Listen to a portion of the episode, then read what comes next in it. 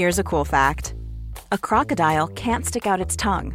Another cool fact you can get short term health insurance for a month or just under a year in some states. United Healthcare short term insurance plans are designed for people who are between jobs, coming off their parents' plan, or turning a side hustle into a full time gig.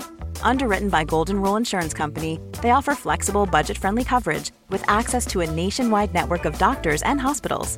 Get more cool facts about United Healthcare short term plans at uh1.com.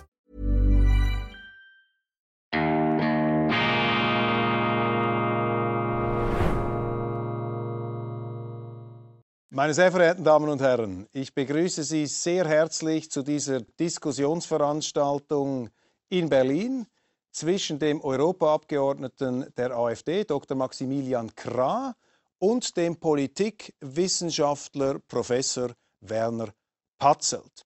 Das ist eine gemeinsame Veranstaltung, ein Gipfeltreffen der freien Rede zwischen der Weltwoche, der schweizerischen Wochenpublikation, unkonventionell. Seit über 80 Jahren erscheint die Weltwoche in Zürich und dem Deutschlandkurier, einem konservativen Nachrichtenportal in Deutschland, das eine sehr große ähm, Leserschaft hat, weit über eine Million Leute, die das regelmäßig betrachten.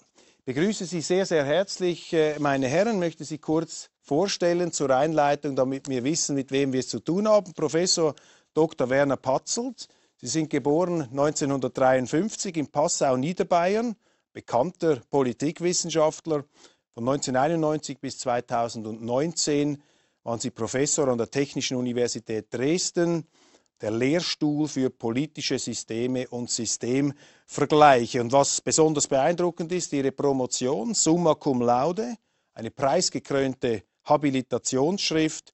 Und äh, Sie sind auch Verfasser von politikwissenschaftlichen Standardwerken, bekannt und natürlich nicht unumstritten für ihren Klartext, der offenbar in der Wissenschaft eher unüblich ist, jedenfalls wenn er politisch nicht links eingefärbt ist. Sie sind langjähriges Mitglied der CDU, auch der konservativen Werteunion, dazu, was viele nicht wissen, namhafter Kammermusiker, Violoncello und Chorleiter. Sie sind verheiratet und haben zwei Kinder.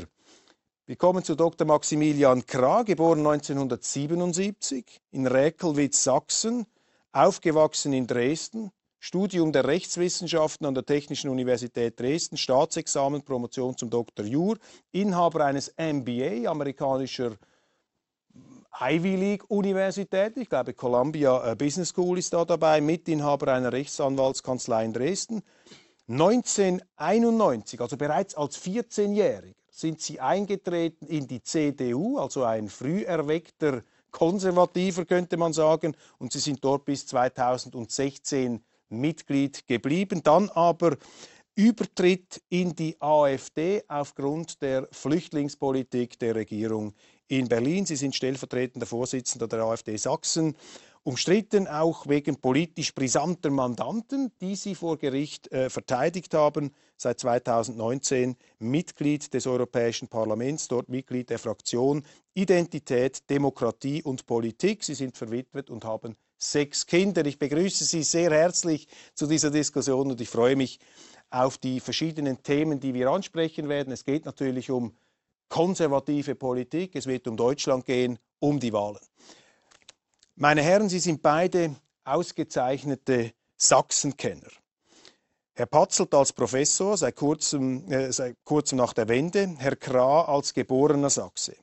Wir Schweizer, wir bewundern Sachsen, fühlen uns verbunden, nur schon, weil man sich über die entsprechende Mundart amüsiert. Das ist auch bei uns der Fall, aber auch wegen des Fleißes, der frühen Industrialisierung, der kulturellen und künstlerischen Leistung.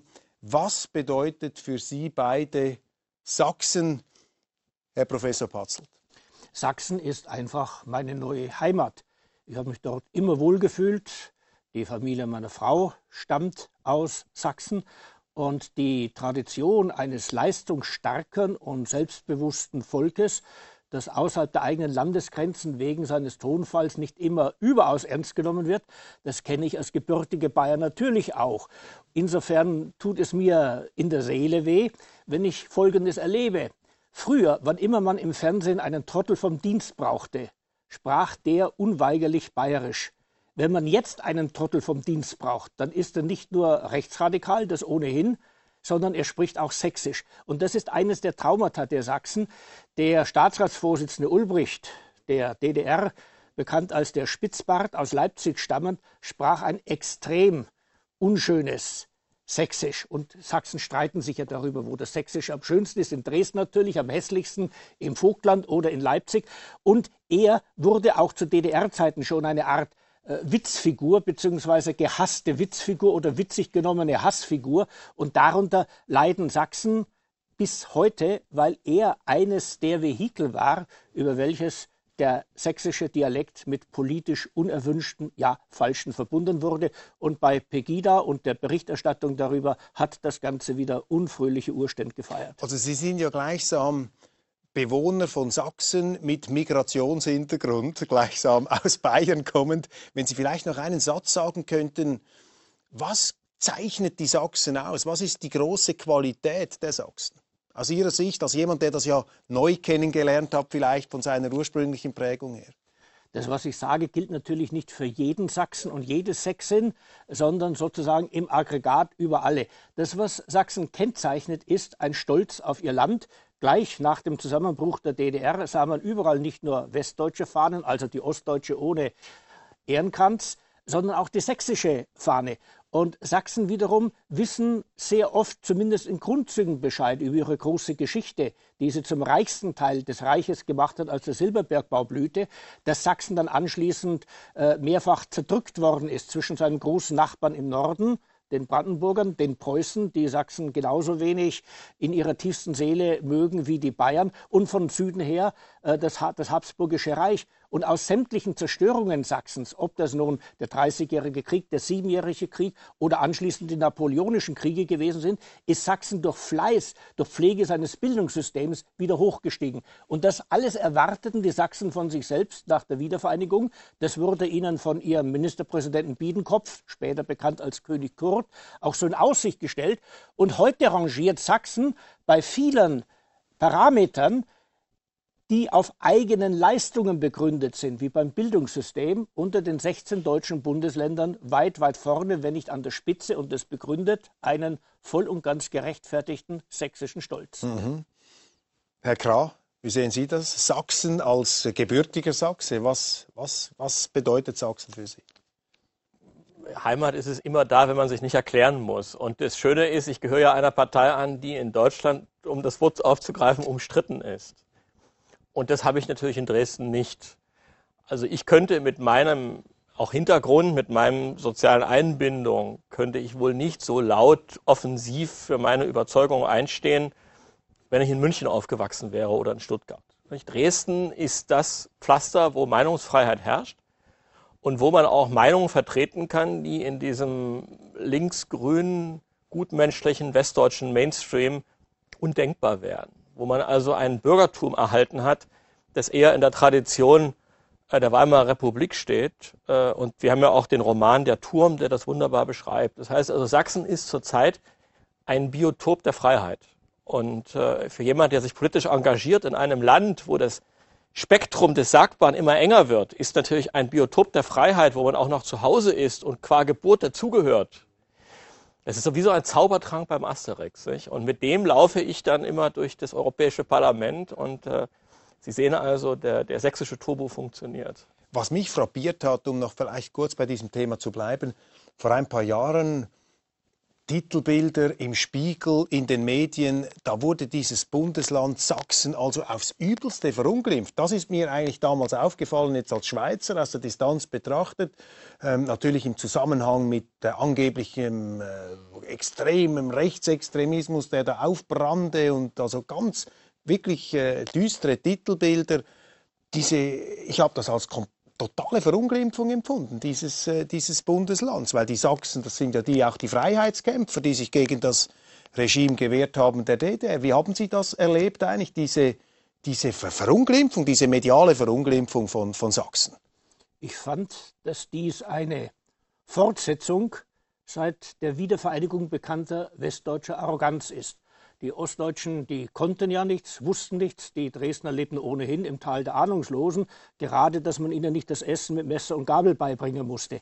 Diese westdeutsche Herablassung, äh, die ich immer wieder, auch während meiner vielen Jahre in Sachsen, und insbesondere am Anfang kennengelernt habe, die fand ich dort verstetigt. Und sie verstetigte sich deswegen, weil Sachsen ja den großen Sündenfall begangen hat, nicht einen Sozialdemokraten zum ersten Ministerpräsidenten zu wählen, dort keine Magdeburger äh, Experimentalminderheitsregierung äh, zu machen, die dann der PDS-Linkspartei den Weg hin bis zu Ministerpräsidentenämtern äh, geebnet hat, sondern Sachsen war ein CDU-Land, sogar mit absoluter Mehrheit der CDU. Und da kann doch irgendetwas nicht stimmen. Also wer freiwillig die CDU wählt, der muss ja irgendwie politisch defizitär sein.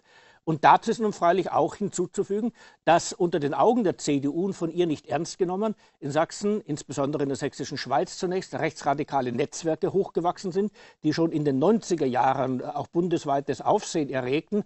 Äh, in Sachsen war die NPD zwei Wahlperioden lang im Landtag, äh, sodass die Pegida-Demonstrationen, die ja in ganz Deutschland als der sozusagen Wiederaufstieg einer die Straßen besetzenden SA wahrgenommen und behandelt worden sind, sodass das in das Bild Bild zu passen schien. Und was macht die sächsische Regierung, wenn sozusagen die rechtsradikale Revolution auf den eigenen Straßen tobt? Überhaupt nichts. Warum? Da gibt es ein stilles Einvernehmen. Infolgedessen geht die Demokratie in Sachsen vor die Hunde, weil die CDU ohnehin keine so richtig demokratische Partei ist. Und den Vogel hat jetzt der Ostbeauftragte der Bundesregierung mit Namen Wanderwitz abgeschossen. Der meinte, dass die Ostdeutschen ja ohnehin sozusagen genetisch und von ihrer ganzen DDR-Sozialisation her für die Demokratie verloren seien, äh, sodass sie sozusagen demokratieverträglich früh ableben sollten, denn das sei die einzige Chance, Deutschland zu retten. Der letzte Satz, der ist meine etwas überzogene Interpretation. Das erste hat er tatsächlich gesagt und hm. glaubt es auch so.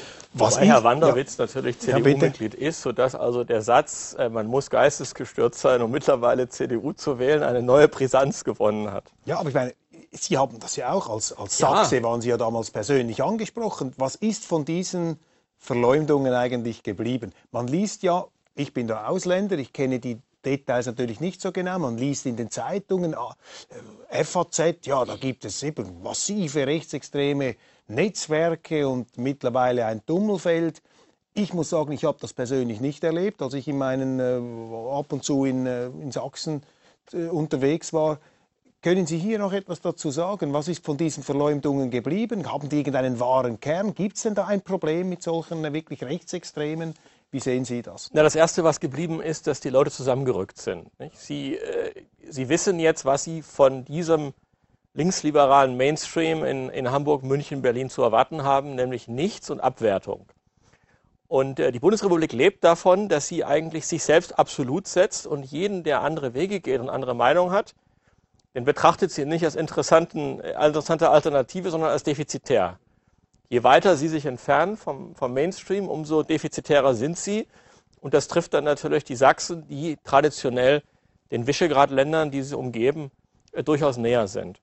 Und äh, was die Anknüpfungspunkte gibt, äh, dass nun jeder, der anderer Meinung ist und äh, vielleicht nicht der Meinung ist, dass offene Grenzen der Weisheit letzter Schluss sind, ein Rechtsradikaler ist, da kann ich ja auf die Forschungsergebnisse von Herrn Patzel verweisen, äh, der sehr äh, Pegida empirisch untersucht hat.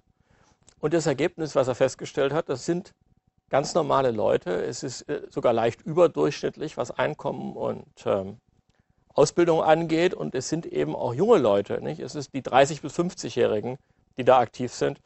Insofern ist auch hier der Unterschied der Wahrheit, ist der Gegensatz zur Wahrheit ist das Vorurteil, wenn eben die Sachsen nicht so linksliberal und wog sind, wie man das in Hamburger Redaktionsstuben ist, dann muss es halt ein rechtsradikales Netzwerk sein, weil normale Menschen können ja gar keine andere Meinung haben. Aber damit hat man zu leben gelernt und mittlerweile ist eben die Wahl nicht mit der CDU, sondern der AfD der adäquate Ausdruck, da seinen Patriotismus, seinen Lokalpatriotismus auszudrücken. Wir müssen noch einen Nachsatz machen zu den Pegida-Befunden, die Herr Krah zitiert hat. Das bezieht sich auf Untersuchungen, die von Januar 2015 bis Januar 2016, April 2016 gemacht worden sind. Seitdem gibt es keine neueren empirischen Untersuchungen. Es hat sich aber allem Augenschein nach die Teilnehmerschaft an den Pegida-Demonstrationen sehr verändert und zwar nicht hin zur politischen Mitte, äh, sodass jetzt nicht der Eindruck äh, entstehen darf, äh, dass die Pegida-Demonstranten von heute lauter besorgte Bürger aus den höheren Einkommensschichten wären. Das ist in keiner Weise so. Es sind sozusagen die Pegida-Demonstranten heute jene, die am intensivsten Westen mit dem Sie eben auch verachtenden politischen System gebrochen haben. Das interessante Phänomen an dieser Diskussion ist ja, dass wir es mit zwei Vertretern des Konservativismus zu tun haben. Also zwei Exponenten, die für sich auf die eine oder andere Weise den Begriff vielleicht konservativ in Anspruch nehmen würden. Und jetzt müssen, aber sie sind nicht in der gleichen Partei. Also sie stehen eigentlich auf unterschiedlichen. Äh, er ist davon gelaufen. Genau, genau. Gott sei Dank. Und der eine, Genau, und wir müssen jetzt hier mal diesen Begriff noch klären des Konservativen, nachdem wir die geografische Standortbestimmung vorgenommen haben. Was ist für Sie konservativ? Wenn wir im Universitätsseminar wären, würde ich jetzt anfangen, nicht erst bei der Französischen Revolution, sondern auch auf die äh, traditionelle Sittenstrenge der alten Römer und auf das konfuzianische Denken verweisen. Das spare ich mir und bringe es einfach auf den Punkt. Ein Konservativer ist einer, der ein ganz besonderes Verhältnis zur Wirklichkeit hat. Und sein Verhältnis zur Wirklichkeit lässt sich wie folgt beschreiben. Wenn etwas funktioniert, dann funktioniert es wahrscheinlich nicht ohne Grund. Es muss nicht heißen, dass alles gut ist und zu jedermanns Vorteil wirkt, aber es funktioniert immerhin. Infolgedessen muss sich immer dasjenige rechtfertigen, was als besser, als an die Stelle des bisherigen zu treten beabsichtigt ausgibt. Es muss also das Neue auf dem Prüfstand der Debatte. Und deswegen ist sozusagen der Konservative ein Teil der heiligen Dreifaltigkeit von These, Antithese und Synthese. Das Neue ist immer die Antithese zum Bestehenden. Wenn aber nichts und niemand dem Neuen der Antithese Widerstand leistet, argumentativen Widerstand, dann kann das Neue auch nicht sich erproben. Dann gibt es keinen intellektuellen Klärungsdurchgang. Und dann wird allzu schnell aufgrund von ideologischen Hoffnungen oder Verschrobenheiten das funktionierende Bestehende aufs Spiel gesetzt. Und deswegen ist es ein Jammer, wenn sich niemand mehr in die oft unangenehme Rolle des Konservativen begeben will, also dessen, der dem Zeitgeist widerspricht, nicht weil er oder sie sagt, alles was neu ist, ist des Teufels und völlig falsch, sondern weil er sagt, hey, wir leisten unserem Gemeinwesen den bestmöglichen Dienst, wenn wir alle Neuerungsideen ins Gespräch bringen mit den Ideen, die das Bestehende prägen. Und dann muss es gehen, wie es der heilige Paulus in dem Brief an die Thessalonicher geschrieben hat, alles prüft und das Gute behaltet. Herr Krah, wie sieht Ihre Definition aus? Ich würde es nicht nur als eine Herangehensweise beschreiben, sondern das Besondere von uns Konservativen besteht darin, dass wir eine Vorstellung von einer idealen Ordnung haben. Wir glauben an Natur, wir glauben an Tradition, wir glauben, dass das, was wir vorfinden in, unserem, in unserer menschlichen Natur, aber auch in unserer Geografie und Geschichte, dass sich daraus eine Ordnung bereits ableiten oder erkennen lässt. Nicht? Wenn ich will, dass es weitergeht, dann brauchen wir Kinder. Kinder entstehen aus Mann und Frau und sofort habe ich das Idee einer Ordnung von Mama, Papa und Kindern, von Familie. Das heißt, wir glauben daran, dass die politischen Rahmenbedingungen, die großen Linien sich letztlich aus dem ergeben, was wir haben über die Jahrhunderte, aber auch in der Geografie, in der Biologie. Ja, wir glauben an zwei Geschlechter, nicht an 43. Und der Unterschied zu allen Ismen, ob es jetzt ein Liberalismus oder ein Kommunismus ist, die glauben, sie können jedes Mal aufs Neue und völlig losgelöst von Raum, Biologie und Zeit die Welt neu geschaffen. Sie fühlen sich nicht als Mann, dann sind sie halt eins von den 42 anderen Geschlechtern. Sie meinen, dass sie äh, alle Traditionen abreißen müssen und dafür irgendetwas Neues hinstellen, tun sie es einfach. Sie brauchen keine Ehrfurcht haben. Sie sind an nichts gebunden. Der Konservative weiß um seine Bindung und aus dieser Bindung an das, was da ist, schöpft er Kraft und schöpft er vor allen Dingen eine unglaubliche Freiheit, diesen ganzen Moden zu widerstehen. Weil er sagt, die Moden kommen und gehen aber Kultur, Geschichte, Biologie, Natur, das bleibt und äh, ich muss nur lang genug warten, dann behalte ich schon recht.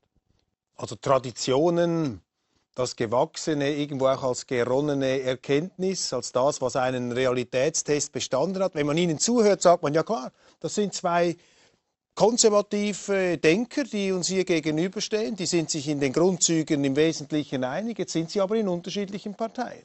Und Sie sind ja eigentlich der Überläufer, Sie sind der, der Flüchtling.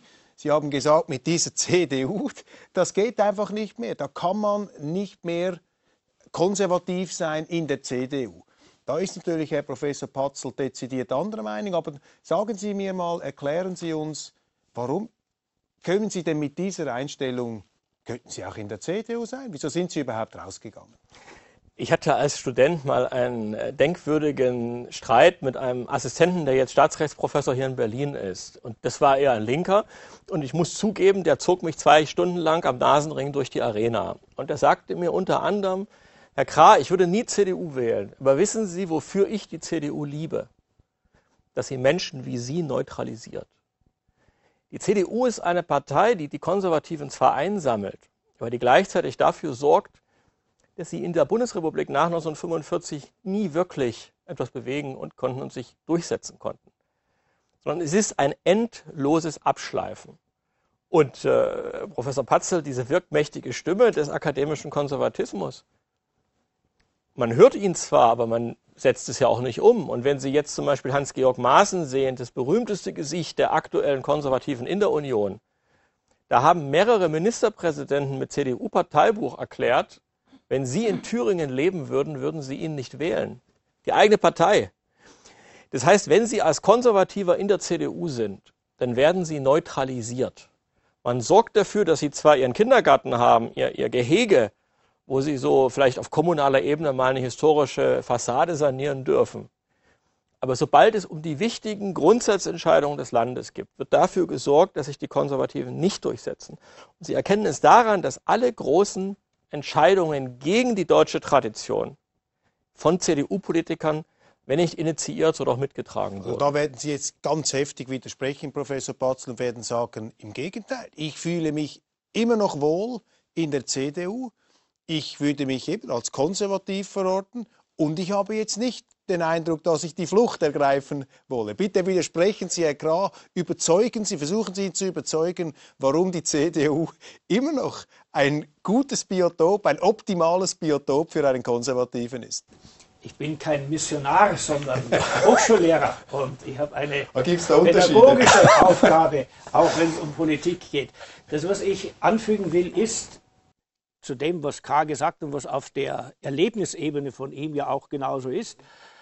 Das, was ich anfügen will, ist, dass die CDU eben nicht in der Tradition allein des deutschen Konservatismus steht. Sie steht weder in der Tradition des ostelbischen Großgrundbesitzerkonservatismus noch in der Tradition des städtischen, protestantischen, bürgerlichen Konservatismus. Sie ist vielmehr aus drei Wurzeln zusammengewachsen wobei die erste deutsche Volkspartei ganz wesentlichen Anteil hat. Das ist das Zentrum, die Partei der verfolgten Katholiken im Kaiserreich, wo sich nun wirklich Intellektuelle und Landarbeiter und Adlige und Industriearbeiter, wenn sie noch katholisch geprägt waren, gefunden haben. Da kommt die CDU her. Eine alle möglichen Milieus und Überzeugungsrichtungen überwölbende Partei. Und das ist dann später auf die Formel gebracht worden, dass die CDU drei Wurzeln hat. Eines Teils die liberale Wurzel, andernteils das, was ich immer flapsig nenne, den Herz-Jesu-Sozialismus, wo sich eben aus der Bibel ganz bestimmte sozialpolitische Anforderungen ergeben, denen die Liberalen kein, kein, entsprechendes Gewicht beimessen, und die konservative Wurzel, die irgendwo ein Sammelbegriff ist. Denn, wie man unschwer bemerkt, wenn man dem vorigen gefolgt ist, konservativ zu sein verlangt halt eine bestimmte intellektuelle Spannkraft. Es ist ja nicht einfach der ständige, lustvolle Gang äh, an den Kühlschrank oder in die Speisekammer, um sich Konserven zu holen, um an den Konserven zu erlabern. Dieses besondere Verhältnis zur Wirklichkeit braucht er immer zugleich die Analyse der Wirklichkeit. Warum funktioniert etwas? Was kann ich aus dem Funktionierenden modellhaft auch für die Zukunft ableiten? Und es braucht sozusagen das Nachdenken über Funktionsdefizite, Fehlentwicklungen. Konservatismus ist eine sehr komplexe Haltung, die im Grunde Intellektuelle braucht, aber intellektuell und konservativ, das darf in Deutschland nicht zusammengehen.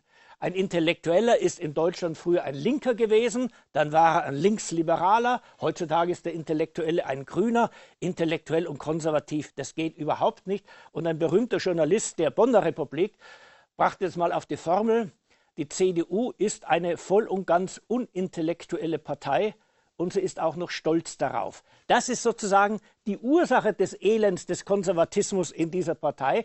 Und weil Herr Krah ein Intellektueller auch ist, neben all dem, was er politisch denkt und sagt, leidet er natürlich auch unter dem Mangel an Konservatismus in der CDU. Wo ich ihm auf das intensivste widersprechen würde, ist, dass er als Konservativer ausgerechnet in der AfD eine politische Heimat findet. Denn was immer die AfD sein will, eine konservative Partei ist eine Partei nicht, die inzwischen sich den linksradikalen Spruch zu eigen gemacht hat, die Probleme des Systems sind unlösbar, denn das System ist das Problem. Dieses verrottete, von der US-Besatzungsmacht errichtete Pseudostaat Staatswesen in Wirklichkeit nur eine Firma zu Frankfurt am Main eingetragen.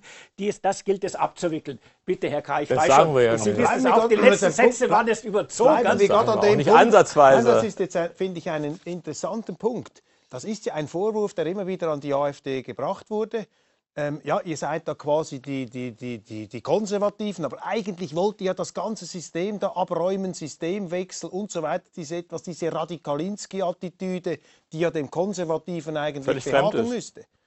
Nicht Ja, aber behagen Sie, müsste. Was, ist- was halten Sie da entgegen diesen äh, Na, das ist doch Befürchtungen? echt amüsant. Ist es. Wir sind doch die einzige Partei, die darauf besteht, dass der Parlamentarismus funktioniert. Beispiel, in allen Parlamenten der Welt, selbst in Scheinparlamenten, gehört es dazu, dass die Opposition einen Platz im Parlamentspräsidium bekommt. In der Regel den Vizepräsidenten. Dieselben Leute, die uns vorwerfen, wir würden den äh, Parlamentarismus abschaffen wollen, geben uns den Parlamentspräsidenten nicht.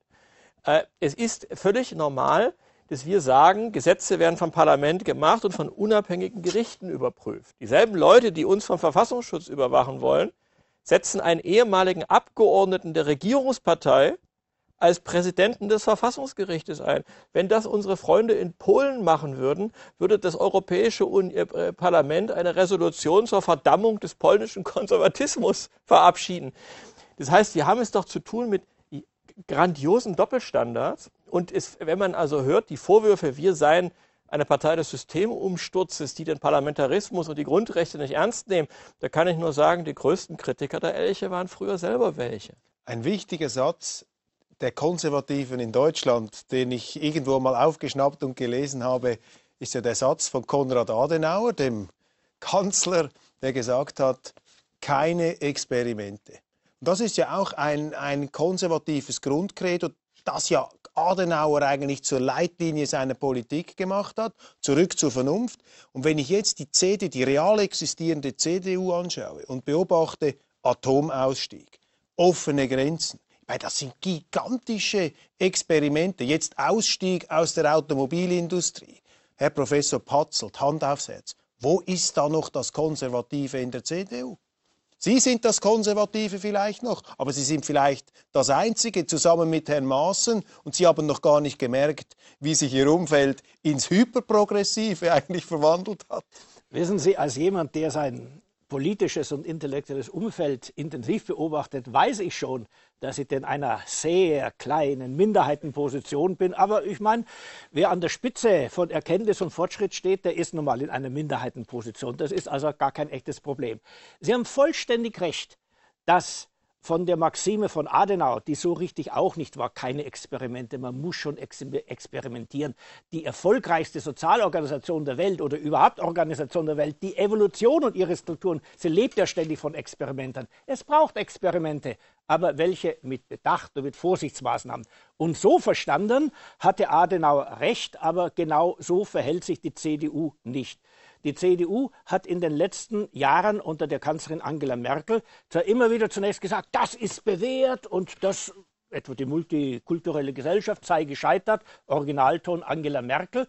Aber nach einiger Zeit, wenn der mediale Druck zu groß geworden ist, wenn man allmählich nicht mehr politischen Gegnern und deren guten Beifallsstürmern in Talkshows widerstehen wollte, dann ist man eingeknickt. Dann wurde ab und zu genau das Gegenteil dessen getan, was man zuvor gesagt hat. Erst wird die Atomenergie ausgebaut, dann muss sie gleich abgeschafft werden, weil bei uns unglaublich viele Erdbeben und Sturmfluten äh, drohen. Erst war die multikulturelle Gesellschaft gescheitert, dann war es überhaupt so, dass man Grenzen nicht schließen kann, sodass also alle auf der Welt, die ein legitimes Anliegen empfinden, nach Deutschland zu kommen, hier aus humanitären Gründen aufzunehmen sind. Und so könnte man dergleichen Kehrtwendungen und gigantische Experimente noch mehr benennen. Nein, einen konservativen Duktus hatte diese Politik nicht.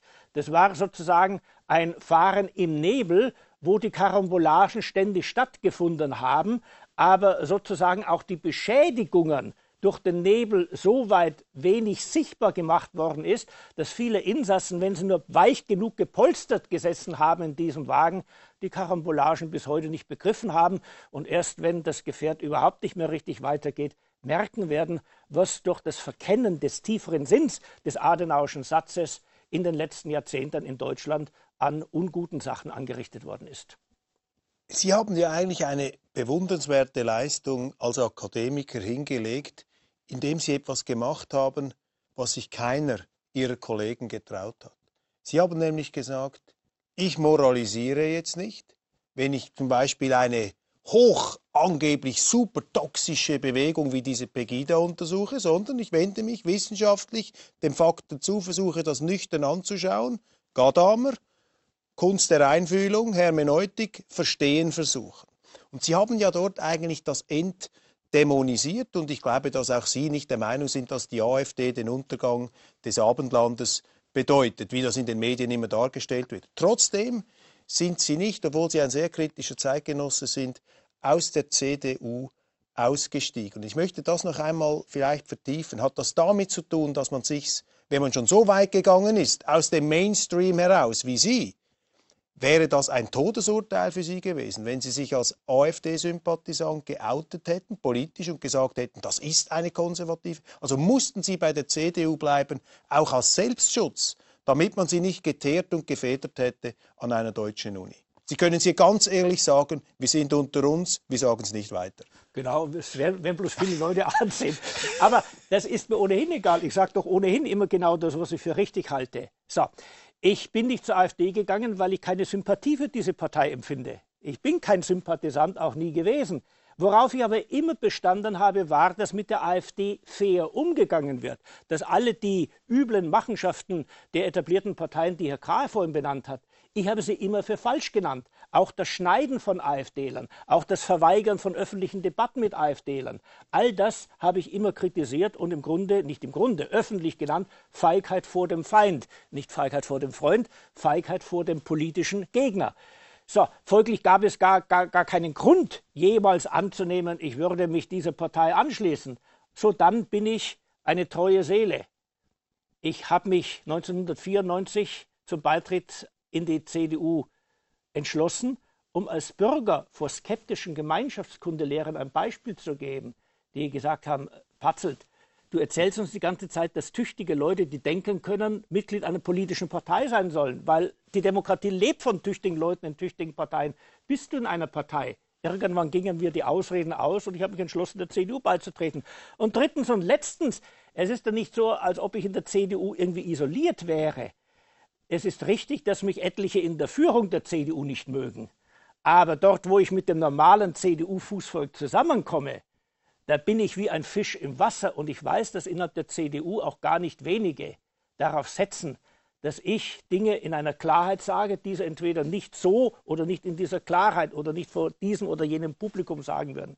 Deswegen war das nie eine Versuchung für mich. Was mich geärgert hat, war freilich, dass lustvoll etliche Journalisten, die es besser hätten wissen können, denn meine Schriften sind ja seit vielen Jahren öffentlich zugänglich, genau das in die Welt gesetzt haben. Und das ist etwas, was mich von der moralischen Überlegenheit von Journalisten äh, nicht weiterhin überzeugt sein ließ, wenn ich es denn je überhaupt gewesen bin. Herr Krah, äh, wenn wir schon beim Verteilen von Lob sind in der Einstiegs, äh, beim Frageneinstieg, ich meine, Sie haben sich das Verdienst erworben, dass Sie mit einer hervorragenden Laufbahn, akademischen Laufbahn als Anwalt, Sie haben an den besten amerikanischen Universitäten studiert. Sie sind also sozusagen eine Bilderbuchkarriere mit einer Familie, sechs Kinder. Ich meine, unglaublich. Sie sind da vermutlich auf einer äh, Steilrampe ins Establishment äh, gewesen, auch als äh, CDU-Jungmitglied, also schon früh eingebettet in den politischen Mainstream der Regierungspartei in ihrem Bundesland. Und irgendwann haben sie sich entschieden, bei den Desperados mitzumachen in die Opposition zu gehen, in diesen unglaublichen Gegenwind, in diesen Kugelhagel der Anfeindungen äh, da hineinzugehen. Äh, würden Sie das heute wieder einmal machen und noch einmal machen, wenn Sie sehen, was Sie da alles auf sich genommen haben, um in diese AfD äh, einzusteigen? Ich befürchte ja. Äh, und zwar aus zwei Gründen. Das eine ist, Sie haben meine Karriere angesprochen. Die hat einen Nachteil, eine solche Karriere äh, sie macht arrogant. Man ist der Meinung. Also Sie äh, sind geläutert worden jetzt sozusagen. Na, man ist der Meinung, äh, das mag zwar ein Kugelhagel werden, aber was soll's schon, ja. Das, das schaffe ich doch. Aber äh, Hand also aufs Herz, das ist schon ein Kugel. Also in der AfD, in Deutschland, erwartet. da sind Sie also Stahlgewitter einfach. Ja, oder? genau. Also es ist, ich habe erwartet, dass es schlimm würde und es wurde schlimmer. Das ist ohne Frage richtig. Und deshalb kommt der zweite Punkt dazu und das ist die Definition von Konservatismus. Burroughs Furniture is built for the way you live. From ensuring easy assembly and disassembly to honoring highly requested new colors for their award-winning seating, they always have their customers in mind. Their modular seating is made out of durable materials to last and grow with you. And with Burrow, you always get fast, free shipping. Get up to 60% off during Burrow's Memorial Day sale at burrow.com slash ACAST. That's burrow.com slash ACAST. burrow.com slash ACAST. Cool fact, a crocodile can't stick out its tongue. Also, you can get health insurance for a month or just under a year in some states. United Healthcare short-term insurance plans, underwritten by Golden Rule Insurance Company, offer flexible, budget-friendly coverage for you. Learn more at uh1.com. sie nehmen eben eine große Kraft daraus, wenn Sie sagen, ich meine Überzeugungen basieren auf Dingen, die eigentlich immer gelten und immer richtig sind. Ich muss nur lang genug warten. Also, ich äh, setze mich für das Richtige ein und, äh, und ja, also Sie können, sehen Sie, meine, meine innere Freiheit kommt jetzt nicht aus dem Gesetz oder aus irgendwie einem Gehaltscheck, sie kommt eben aus der Wahrheit, wenn wir es mal ganz hochtragen müssen. Und äh, wenn man dann sich auch noch selbst sicher ist aufgrund seiner, seiner Ausbildung, dass man äh, auch außerhalb der Politik überleben kann, dann neigt man zu so einem Desperadotum und sagt, äh, jetzt habe ich einen Punkt erreicht, wo ich nicht mehr bereit bin, CDU mitzumachen. Ähm, mein, mein großes Erlebnis war 2015 der Bundesparteitag in äh, Karlsruhe, war das, glaube ich. Da hatte Merkel gerade die Grenze geöffnet. Wir hatten eine Million Illegaler im Land. Und ich ging davon aus, dass es jetzt mal Tacheles gesprochen wird. Und stattdessen gab es neun Minuten Standing Ovations. Und ein paar sächsische CDU-Delegierte, ich eingeschlossen, blieben natürlich sitzen. Da drehte sich vor uns die äh, Sozialministerin des Saarlandes um und sagt, warum stehen Sie nicht? Da antwortete eine Mitstreiterin, weil uns das Wasser bis zum Hals steht. Antwort, ja, denken Sie, uns steht das Wasser nicht bis zum Hals, genau deshalb klatschen wir. Und wissen Sie, was ist denn alle Überzeugung, alles Gerede von Konservatismus und alle Ausbildung wert, wenn Sie in dem Maße dann vielleicht noch aufstehen und mitklatschen und nicht sagen, liebe Freunde, das ist ja so surreal, was ihr hier macht, macht es, aber ohne mich. Und ich bin ab jetzt euer Feind, weil ich habe auch noch sechs Kinder und ich möchte, dass die vielleicht dieselben Chancen der Ausbildung und des Aufstiegs haben am selben Ort, wie ich sie selbst gemacht habe, und ihr macht es kaputt. Und deshalb sage ich ganz klar, die CDU muss weg. Sie hat sich aufgegeben und ist eine Bedrohung geworden. Aber das Interessante ist ja, wenn man jetzt von der Parteisperspektive sich etwas löst und ans Land denkt, an Deutschland denkt und sagt, es ist wichtig, dass in diesem Land, wo die Grünen, die Roten, auch die mit den Medien zusammen eine gewisse strukturelle Mehrheit haben, dass die Konservativen zusammenstehen. Und jetzt gründen sie eine eigene Partei, man tritt da gekränkt oder genervt oder was auch immer aus der CDU aus und spaltet eigentlich das konservative Lager. Haben Sie nicht mit dieser Parteigründung, mit diesem Austritt die Konservativen geschwächt? Hätten Sie nicht in der CDU bleiben müssen, um dort zusammen mit Herrn Patzelt den Karren in die richtige Richtung zu ziehen, weil auch Frau Merkel, wie wir wissen, ein Ablaufdatum hat. Genau, danach kommt Herr Laschet. Aber ähm, Oder vielleicht einer von Ihnen, wenn Sie rangegangen wären. das glaube ich nicht, weil die CDU so funktioniert, dass sie tatsächlich Konservative neutralisiert. Und wissen Sie, es gibt ein Beispiel, das ist Italien. Italien hat ja zurzeit eine durchaus sehenswerte rechte politische Landschaft. Und es gibt eine Bedingung dafür, dass die in Italien entstehen konnte. Und das ist das wohlverdiente Ende der Demokratia Christiana. In Polen haben wir eine interessante rechte politische Szene. Die Bedingung war, dass die christdemokratischen Parteien untergegangen sind. Und in Ungarn hatten wir auch mal einen christdemokratischen Ministerpräsidenten. Orban ist möglich geworden, weil er diese Zentristen zur Seite geschoben hat. Der Konservatismus in Westeuropa und in Gesamteuropa muss sich aus der babylonischen Gefangenschaft von Parteien lösen, die ihn aufsaugen und neutralisieren. Weil erst dann kann er tatsächlich auch strahlen und offen nach außen gehen und die Herzen der Menschen erobern. Ansonsten ist er immer ein fauler Kompromiss. Also die CDU wäre für Sie dann eine Art ein, ein Energiestaubsauger Ja. gewesen aus konservativer Sicht, der das Konservative schwächt. Jetzt die CDU schließt ja eigentlich aus, in Deutschland mit der AfD zu koalieren. Das haben viele gesagt, mit denen gehen wir nicht zusammen. Das ist da der Rechtsextremismus und ich weiß nicht was alles, sagen da die Leute. Ähm, wie beurteilen Sie das? Ist das eigentlich der richtige Weg, die richtige Strategie für die CDU, auf einen derartigen Konfrontationskurs, Ausgrenzungskurs zu gehen mit der AfD? Es war von Anfang an ein falscher Kurs, schon eingeschlagen beim Umgang mit Pegida und sich dann fortsetzend beim Umgang mit der AfD. Einfach zu sagen, das, was die Leute bewegt, das interessiert uns nicht. Denn das können ja gar keine realen Sorgen, keine ernstzunehmenden Anliegen sein. Wir müssen sie ausgrenzen, lächerlich machen, dann schämen die sich alle so, dass sie einfach verschwinden. Ich habe das damals schon für falsch gehalten, weil mir schon in Vor-AfD-Zeiten, als ich das Wachstum des sächsischen Rechtsradikalismus beobachtet habe, auffiel, wie tief die innere Spaltung von vielen nicht-mittigen und schon gar nicht Linkern zu diesem politischen System ist. Infolgedessen habe ich von Anfang an, und dafür auch meine Prügel bezogen, darauf bestanden, dass die etablierte, und das ist es nicht herabsetzend gemeint, die etablierte Politikerschaft dieses neue Phänomen, diesen Rechtspopulismus, der in Dresden sozusagen äh, seinen ersten Vulkanschlot in Deutschland geöffnet hat, ernst nimmt. Da ist die Sache in die falsche Richtung abgegangen.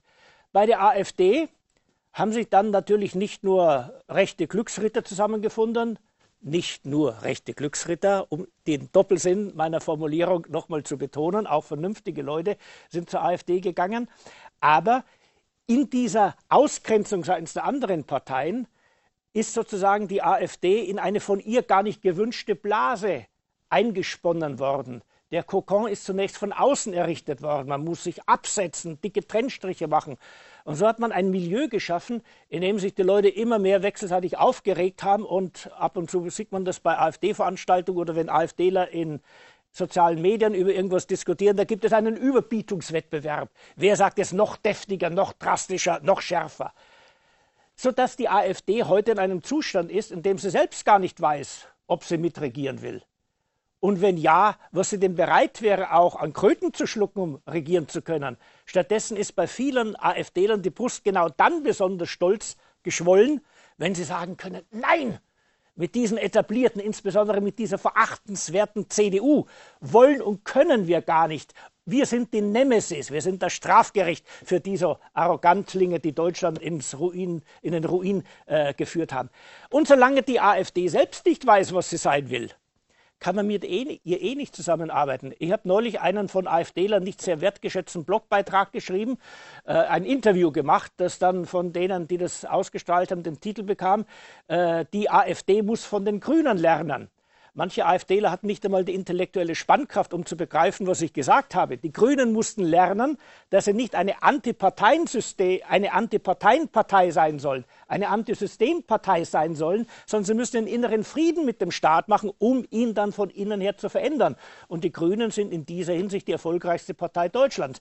Würde die AfD sich zu ihrem Ziel setzen, eine ganz normale Partei zu werden, rechts von der Union, gerne, dann könnte die CDU anfangen, darüber nachzudenken. Aber das wiederum kann sie so lange nicht, wie die AfD sozusagen dem Affen immer wieder Zucker gibt und immer wieder solche Tätigkeiten und Äußerungen in die Welt setzt, welche das ganze mediale Klima so aufladen, dass selbst ein harmloser CDUler wie ich, der ab und zu mit AfDlern oder vor AfDlern spricht, sozusagen des allerschlimmsten politischen Sündenfalls geziehen wird, nämlich die AfD salonfähig zu machen, mit den Schmuddelkindern Jetzt müssen wir den Herrn Krah äh, antworten lassen. Hat die AfD, haben Sie ein Monster geschaffen? Ach, wir das haben kein aus den Monster. besten Absichten, also im faustischen Sinne, der Geist, der immer das Gute will, aber am Schluss das Böse schafft, haben Sie ein Monster heraufgezüchtet, Na, also wenn wir im das Faust- eigentlich die guten Leute abschreckt, Herr Grau. Hat er nicht recht, Herr Patzen? Sind Sie nicht zu chaotisch, zu unseriös, zu brutalo-provokativ, zu sehr auf Krawall gebürstet in diesem doch sehr sophistizierten Deutschland, wo die Leute auch die feinen Töne und die Zwischentöne schätzen? Also wenn ich, wenn Sie, wenn ich jetzt sagen müsste, die AfD sei die professionellste aller Parteien mit dem sympathischsten Gesicht und äh, Wäre das eine das, das wäre eine Fehlinterpretation der Gegenwart. Das, das kriegen Sie von mir Zustimmung äh, bei Herrn. Professor Patzelt. Okay, aber hat Aber- er nicht recht mit seiner Diagnose? Ja, ich, ich bin sogar der Meinung, wir müssen von den Grünen lernen. Schauen Sie, die, keine Partei hat in den letzten 30 Jahren das, oder in 40 Jahren Deutschland mehr verändert, ich finde natürlich zum Schlechten, als die Grünen. Das kann man ja sagen. Äh, Sie haben aber in der ganzen Zeit gerade mal sieben Jahre regiert. Das heißt also, das Erste, wo ich widerspreche, ist, wenn man das Land verändern will, muss man regieren. Man muss Man die muss- Journalisten auf seiner Seite haben. Man, das war muss bei den ein Grünen so. Man muss letztlich konsequent eine Vision positiv formulieren und an ihr festhalten und das Land dadurch auch in Diskussion zwingen. Wir müssen in Deutschland das Meinungsspektrum erweitern. Wir haben zurzeit ein Meinungsspektrum, das bewegt sich von linksradikal bis linke Mitte.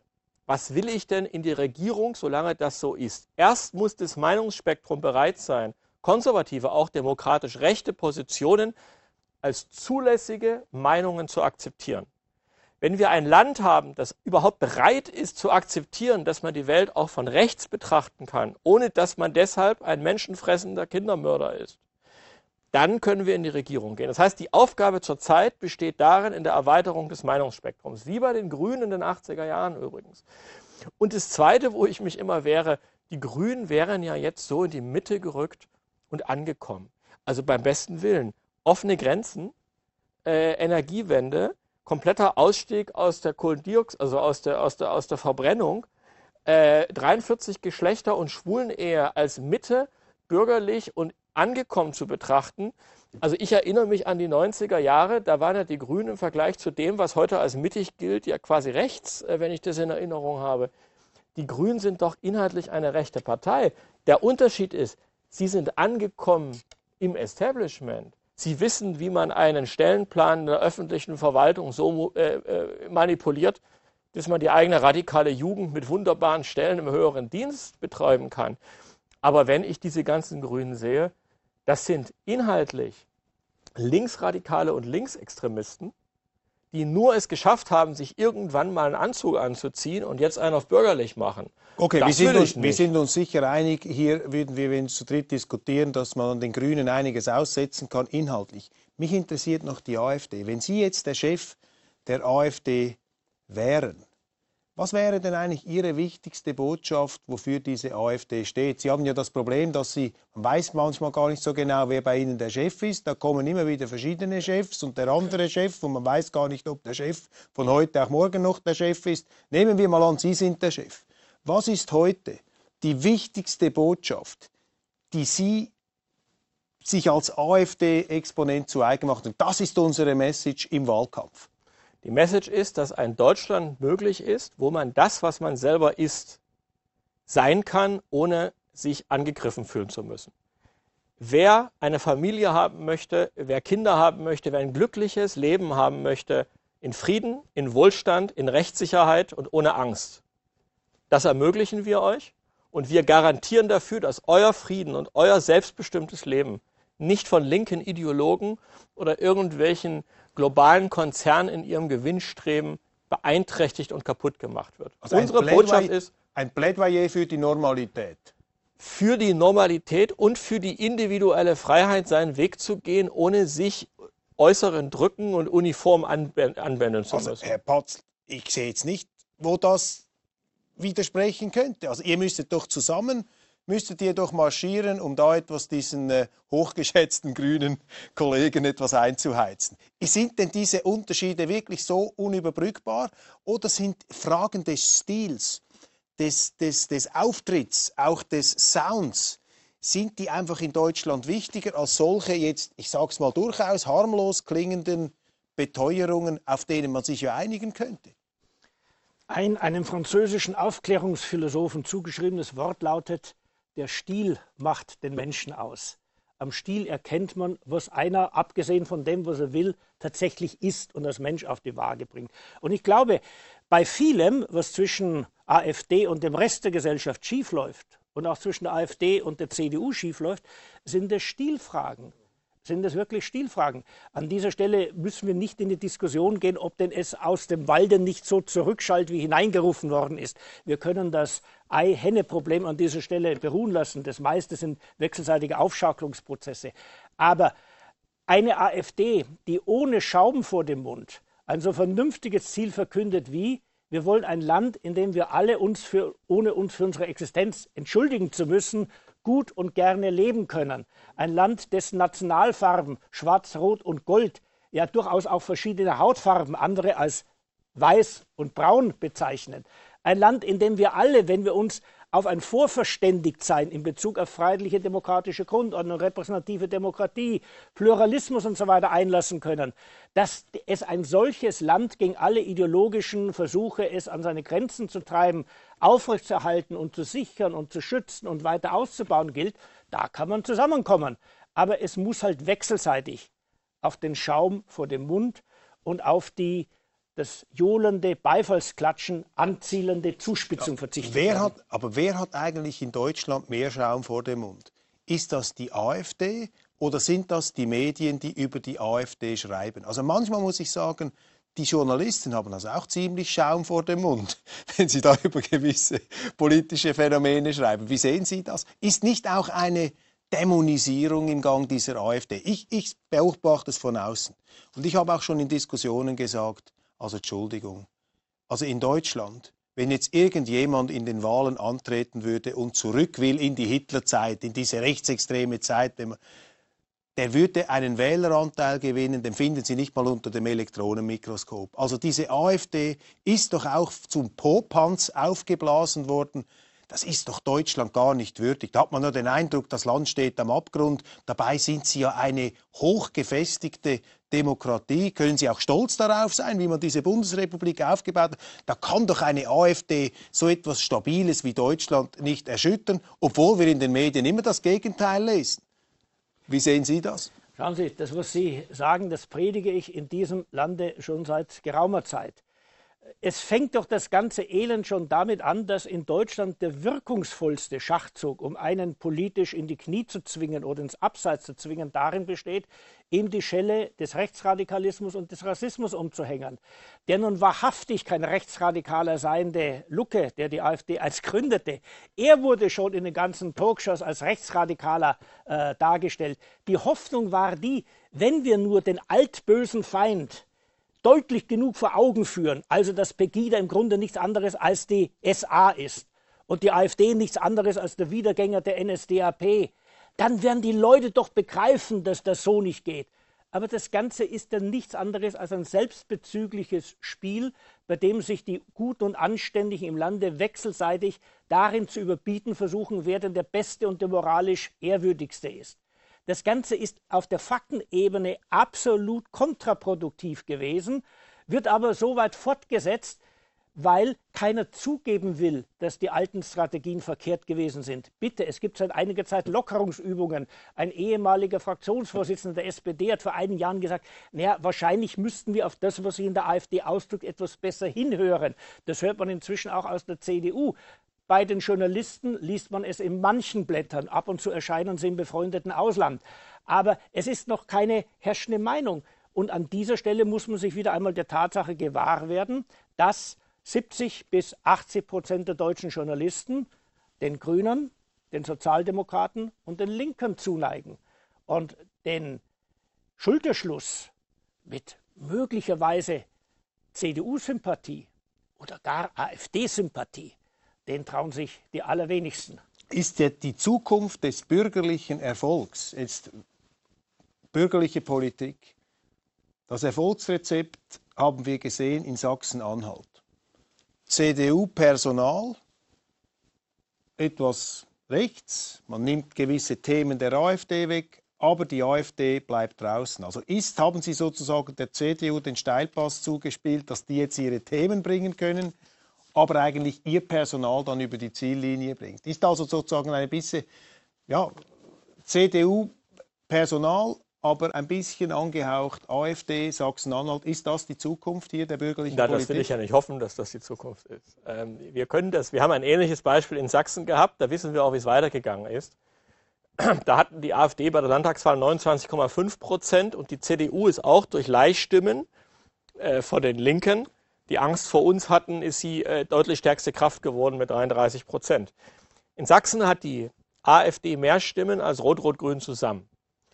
Und anschließend gab es eine schwarz-rot-grüne Regierung, die regiert immer noch. Und ich habe mir damals äh, es angetan, den Koalitionsvertrag durchzulesen. Der hat 100 Seiten. Der liest sich wie ein rot-grüner Koalitionsvertrag. Man fragt sich, hat die CDU überhaupt mitverhandelt?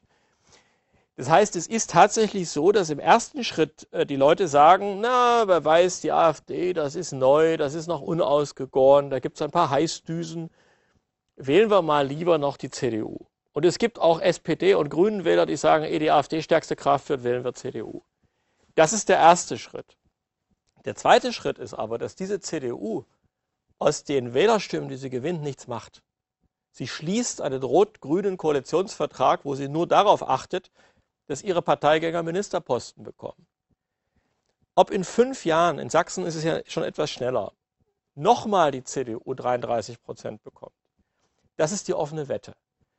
Sie haben recht, in Sachsen-Anhalt und auch in Sachsen könnte die CDU was draus machen. Sie müsste jetzt nur die Stimmen, die sie hat, nehmen und eine Politik machen, wo sie uns die Themen abgreift. Dann hätten wir ihr es ermöglicht, ein wenig freier zu agieren. Wäre eigentlich auch ein Erfolg der AfD, Wäre ein wenn sie Erfolg. die andere Partei dazu bringt. Aber die Wahrheit ist, die CDU macht eine rot-grüne Politik. Sie ist nach der sächsischen Landtagswahl, wo genau dasselbe eingetreten ist, noch weiter nach links gerückt. Und deshalb glaube ich, es wird dazu kommen, dass das Pendel zurückschlägt. Und dasselbe gilt auch beim Bund. Wir werden jetzt aller Voraussicht nach Schwarz-Grün bekommen. Das heißt also, die Grünen werden stark in die Bundesregierung eintreten. Die Regierung Post-Merkel wird links der Regierung Merkel sein. Man will sich gar nicht vorstellen.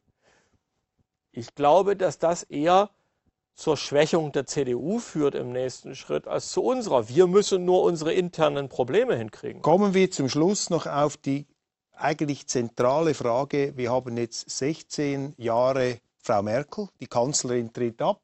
Wir müssen jetzt nicht über die Kanzlerin sprechen. Sie wird zum Teil, ich finde, in Deutschland manchmal zu brutal beurteilt. Ich finde, es ist eigentlich eine noch interessante Politikerin, die auch einige Fehler gemacht hat, aber das müssen wir nicht vertiefen. Ähm, was ist heute das größte Problem in Deutschland? Und wo sehen Sie den Weg, wie man dieses Problem lösen könnte? Was ist die wichtigste Priorität? Was müsste ins Zentrum gestellt werden dieses Wahlkampfs? Professor Batzl. Das größte Problem Deutschlands lässt sich nicht ins Zentrum dieses Wahlkampfs stellen. Es ist eine Daueraufgabe. Und das größte Problem dieses Landes ist, dass dieses Land und ein Großteil seiner Bewohner sich nicht mag. Dass nichts schlimmer ist in Deutschland als das Gefühl, hey, ich bin doch gerne hier und es ist doch gar nicht schlecht, ein Deutscher zu sein. Es ist gar nicht schlecht, Deutschland in die Zukunft zu prolongieren. Gut fühlt sich Deutschsein nur dann an, wenn man andere beschulmeistern kann. Ob das mit einer moralisch vorbildlichen Flüchtlingspolitik ist, ob das mit Regenbogenfahnen und entsprechenden Illuminationen ist. Gut fühlt sich der Deutsche nur dann, wenn er als Oberlehrer auftreten kann. Man versteht es auch. Kaum eine Nation hat eine so traumatische Geschichte äh, wie unser Land. Aber dass Deutschland sich nicht mag und infolgedessen immer wieder autoaggressiv wird, an vielen kleinen Stellen, die für sich genommen gar nicht so wichtig sind, aber die in der Summe ein gebrochenes Verhältnis zum eigenen Land darstellen, das ist für meinen Geschmack das größte Problem dieser neurotisch gewordenen Nation. Das heißt, man müsste eigentlich eine, einen Kanzlerkandidaten haben, der den Deutschen auch einmal sagen kann, ihr habt es eigentlich gut gemacht. Ihr habt eigentlich eine unglaubliche Leistung hingelegt in den letzten 60, 70, schon vorher, aber jetzt auch und gerade. Also ein, ein, ein, ein, ein Motivator müsste im Prinzip jetzt an die Spitze kommen, wenn ich Ihnen so zuhöre. Lassen Sie mich das Ganze sarkastisch formulieren. Das, was Deutschland bräuchte, wäre eine dunkelhäutige muslimische Bundeskanzlerin, die jede Rede mit dem Wort beendet, Gott schütze Deutschland. Also man muss es über die Bande spielen. Es muss ein komplexes, eine komplexe Gefühlslage. Ja, Herr Krah, wie sehen Sie das? Was ist das nach 16 Jahren Merkel das größte Problem in Deutschland und was kann diese AfD machen, um dieses Problem zu lösen? Was wollen Sie machen, um dieses Problem zu lösen? Ich erkläre das einem Witz. Es ist eine Runde und da sagt Wir einer. flüchten uns jetzt schon in den Sarkasmus Ja, und den Humor, weil die Wirklichkeit genau. so düster ist. Der eine sagt, ich bin Schweizer, der nächste sagt, ich bin Franzose, der nächste sagt, ich bin Ungar und einer sagt, ich bin äh, Spanier und der nächste sagt, ich bin Europäer. Sagen alle anderen, du bist Deutscher. Ähm, das ist aber, Herr Patzelt, ein westdeutsches Problem. Der Ostdeutsche ist stolz, Deutscher zu sein. Das ist immer noch die Besonderheit und deshalb haben wir halt 30 Prozent. Und insofern in Ostdeutschland muss ich den Leuten sagen, man hat euch jetzt 30 Jahre gedemütigt. Man hat eure Erfahrungen entwertet, eure, Kultur, eure Bildnisse ins Depot gehangen und ihr habt fünfmal den Job wechseln müssen. Und man sagt euch, das ist falsch, was ihr tut. Ihr tut es richtig, Rücken durch, äh, durchdrücken und nach außen gehen und dafür werben. Und im Westen muss ich sagen, ihr habt in einem Land, seid ihr aufgewachsen, das unheimlich reich war und wo man euch in der Tagesschau bis in die 2000er auch nicht wirklich belogen hat. Aber ihr müsst gerade wegen des Erfolges auch jetzt akzeptieren, dass ihr nicht mehr das Modell seid. Wissen Sie, wenn Sie zu lange, zu erfolgreich und zu geil sind, sehen Sie nicht mehr, wenn die Welt sich ändert und Sie sich anpassen müssen. Aber es sind eigentlich zwei ähnliche Problemanalysen. Auch Sie sagen, im Prinzip muss dieses Deutschland mit sich ins Reine kommen. Wir sprechen von einer Grundhaltung, nicht jetzt unbedingt von Politik und Atomausstieg und solchen Dingen, sondern Ihnen geht es eigentlich um das patriotische Selbstverständnis dieses Landes beiden. Das müssen wir herstellen. Und das, das herzustellen ist im Osten einfach. Da muss ich den Leuten nur sagen, verstellt euch nicht, lasst es raus, hört auf euer Herz. Die kommunikative Aufgabe im Westen ist deutlich schwieriger, der, vor der wir stehen. Weil das Wort Deutschland und Nation und Nationalstaat natürlich im Giftschrank äh, gelagert wurde. ja, auch Äh, historisch. klar. Da ist halt der Rheinbund in der Geschichte. Also ich stelle fest, wir kommen eigentlich typisch schweizerisch hier äh, zu einer neutralen, fast schon Konsenssituation. Und um dieses Gespräch jetzt noch vollends in einer versöhnlichen Note ausklingen zu lassen, stelle ich meine letzte Frage an die Person, der ich die erste Frage gestellt habe, nämlich an Herrn Patzel.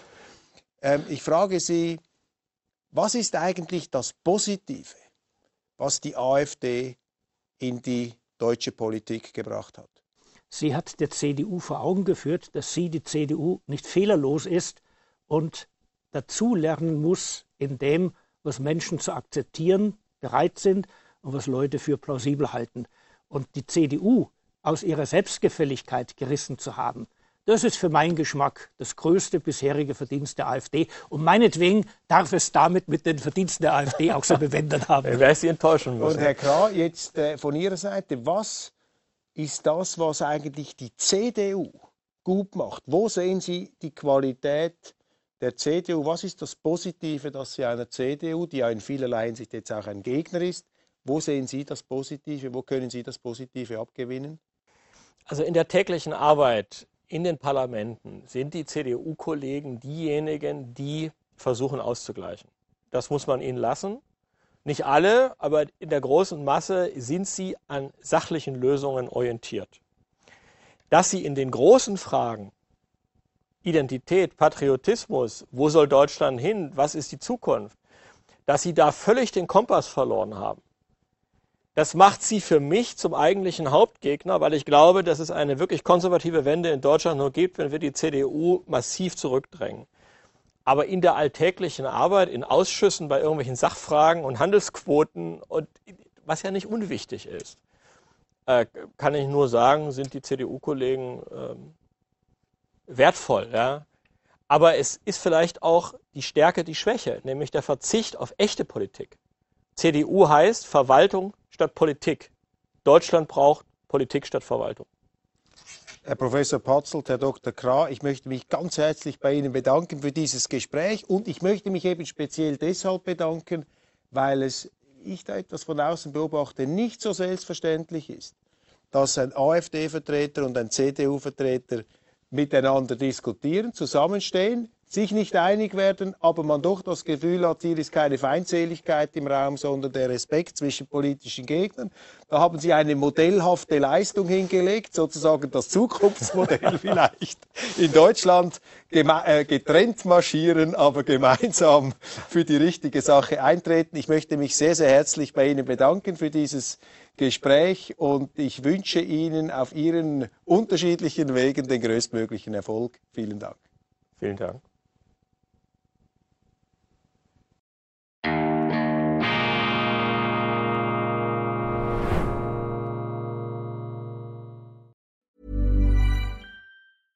Want flexibility? Take yoga. Want flexibility with your health insurance? Check out United Healthcare Insurance Plans. Underwritten by Golden Rule Insurance Company, they offer flexible, budget friendly medical, dental, and vision coverage that may be right for you. More at uh1.com.